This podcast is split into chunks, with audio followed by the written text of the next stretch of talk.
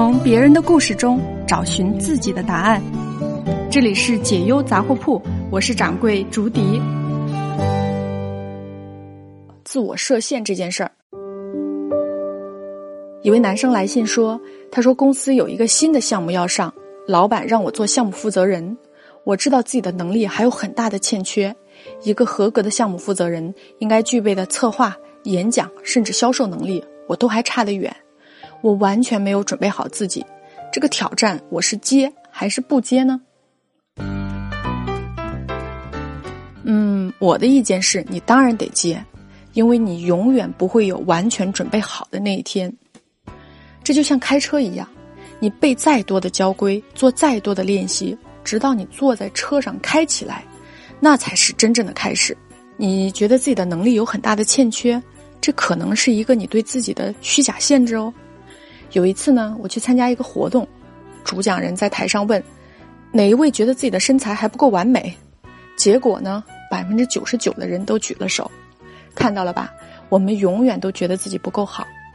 你认为一个合格的项目负责人应该具备策划、演讲甚至销售能力，而这些你都还差得远。但如果我们以限制为开头，那就什么都做不了了。所以呢，先开始做起来。然后遇到真实的限制，就见山开路，遇水搭桥，接招上马了再说。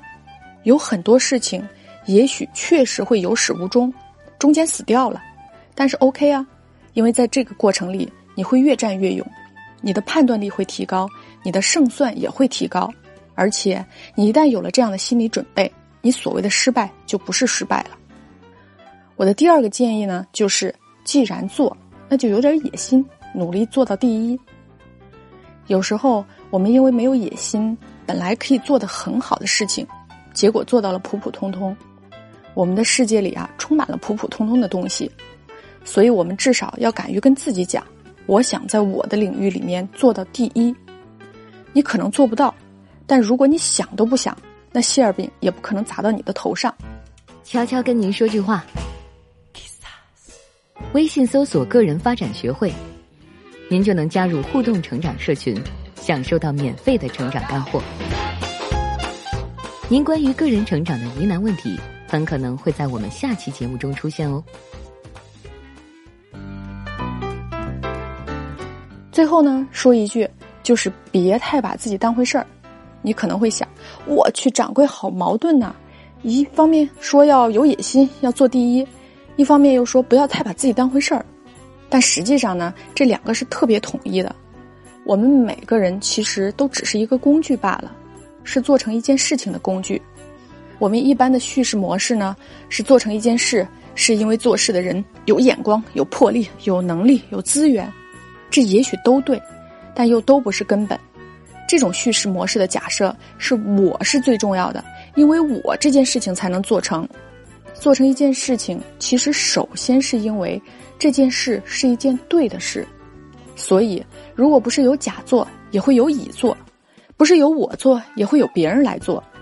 我们如果有机会做这件事情，是因为我们恰巧在某个时间、某个情境碰到了这个机会，来成为做成这件事情的工具。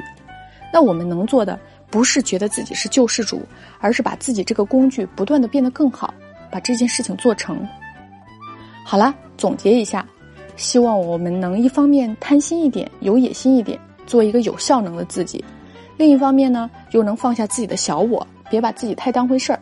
在有限的生命里，即使我们背负着许多自我缺陷，但我们依旧可以推动正向的改变，最大化的绽放我们生命的价值。今天的节目到此为止。如果想要看到更完整的文字版的资料，欢迎关注微信公众号。个人发展学会，我们下次见喽。